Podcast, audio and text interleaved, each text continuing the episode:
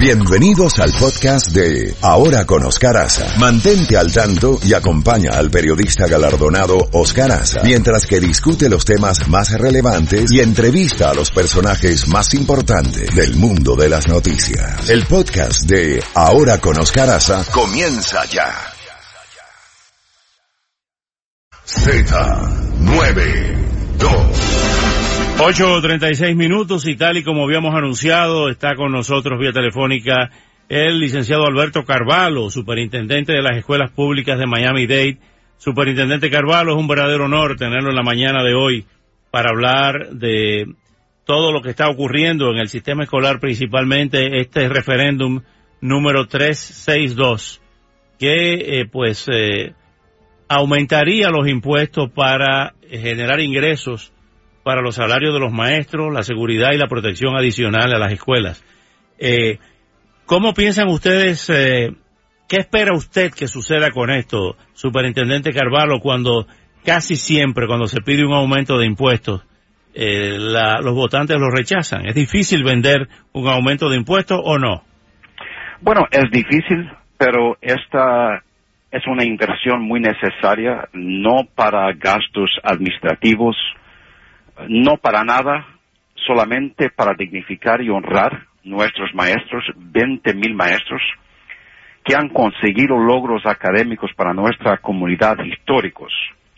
Fíjense que el año pasado, por dos años consecutivos, consiguieron eliminar todas las escuelas calificadas como F aquí en Miami-Dade. Por primera vez, un hecho histórico, nuestro sistema eh, escolar está calificado como A en el estado de la Florida. La tasa de graduación alcanzó un 84.2% por primera vez. Y es claro, la realidad, debido a circunstancias y condiciones económicas locales, nuestros maestros están abandonando sus profesiones porque los salarios son muy bajos.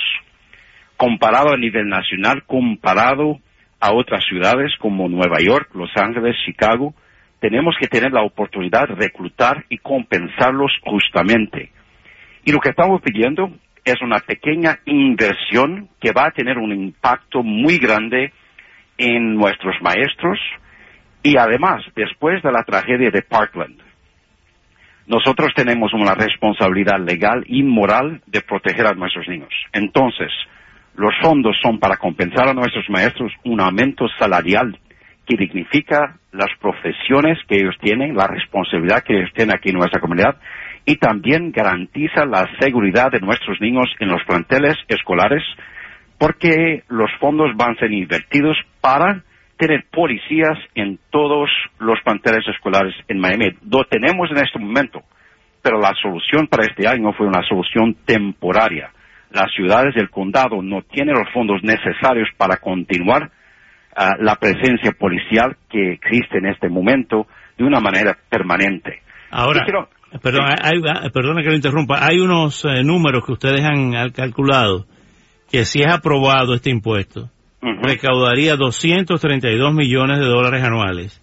Correcto. Una inversión aproximadamente de 39 centavos por día o 12 dólares por mes por parte del propietario. Ahora bien, ¿no hay otra forma de recaudar fondos para esto que no sea aumentando el impuesto? Desafortunadamente, uh, Oscar, no existe. No existen otras opciones. Nosotros, uh, como sistema escolar, estamos dependientes en la inversión estatal y durante los últimos años el porcentaje de aumento del presupuesto para Menidez fue mínimo, menos de un por ciento durante los últimos dos años el costo de vida local aumentó alrededor de 8% durante el mismo tiempo. El costo de vida aquí localmente es muy alto comparado al promedio estatal. ¿Cuál es el salario mínimo para un maestro? El salario mínimo para un maestro es alrededor de 40 mil dólares al año. El, salario, ah, medio es alrededor de 50 mil dólares al año. ¿Cuánto gana, ¿Cuánto gana un principal, un director? Empiezan a, a 70 mil al año, un director de escuela, y es una, una medida desafortunadamente necesaria para que nosotros tengamos la oportunidad de quedarnos con los maestros que han claro, creado las condiciones de enseñanza tan fuertes que tenemos en este condado. Y yo, personalmente, ya he declarado a la Junta Escolar y a nuestra comunidad. Yo hace dos semanas celebré 10 años como superintendente en esta comunidad. Hemos alcanzado logros académicos históricos como agradecimiento a esta comunidad. Yo he donado un año de salario propio mío a la comunidad. Y en este momento estoy garantizando a la comunidad que voy a donar un otro año de salario, Alberto Carvalho, para esta comunidad, porque para mí la prioridad máxima es garantizar la seguridad de nuestros niños, tener policías en todas las escuelas y garantizar que podemos quedarnos con los maestros debido a la labor tan importante que han hecho.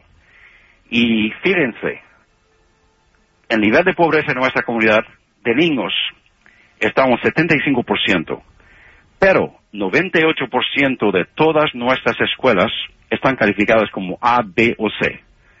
Es un porcentaje superior al promedio estatal.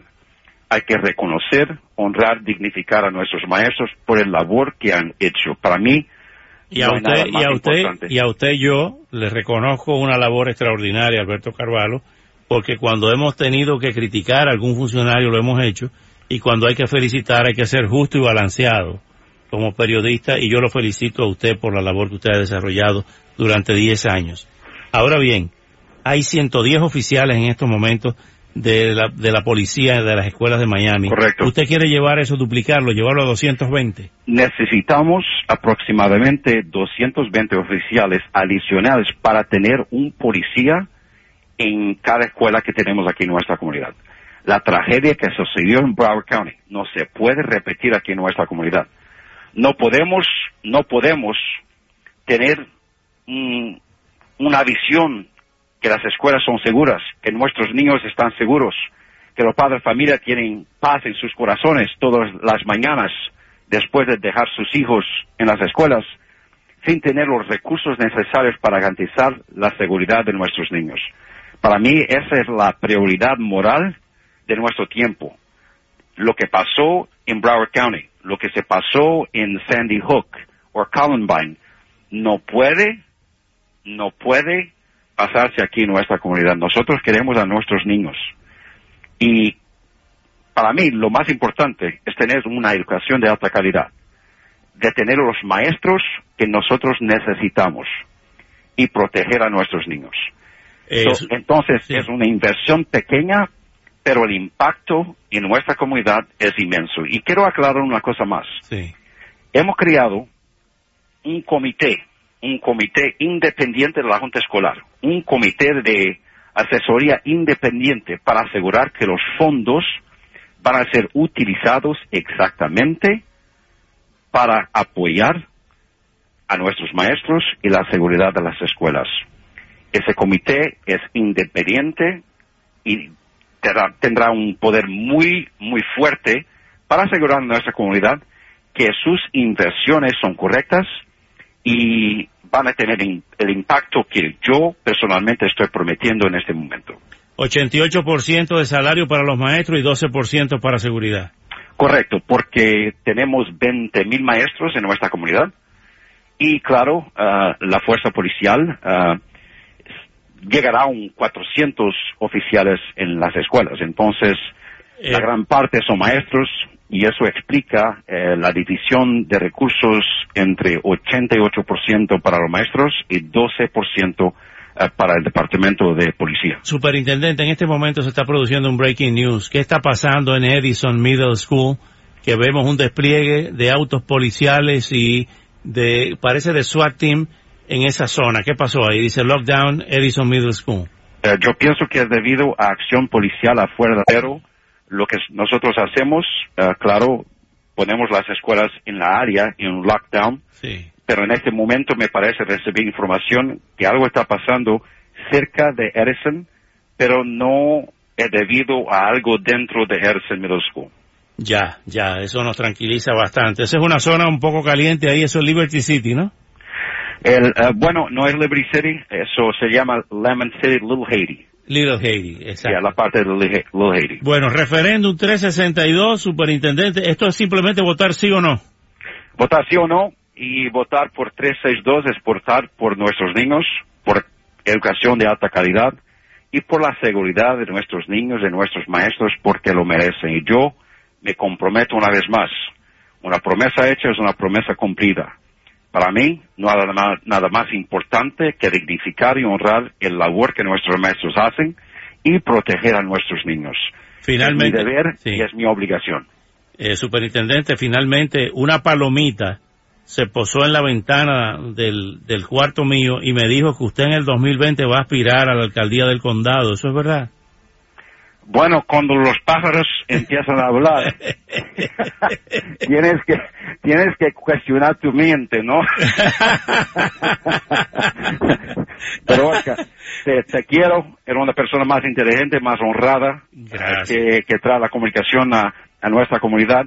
Yo amo esta comunidad, yo decidí quedarme aquí, no ir para Nueva York para terminar este labor tan importante y los hechos que hemos conseguido con la Junta Escolar, con nuestros maestros, con nuestros niños, con el apoyo de los padres de familia, es un hecho histórico. No hay ninguna otra comunidad con nivel de pobreza, tantos niños recién llegados de este país, inmigrantes, todavía no hablan inglés, pero los logros académicos de ellos son superiores al promedio estatal y al promedio nacional. Entonces yo tengo un gran orgullo en esta comunidad, un gran orgullo en nuestros maestros y estoy dedicado a continuar esta labor tan importante.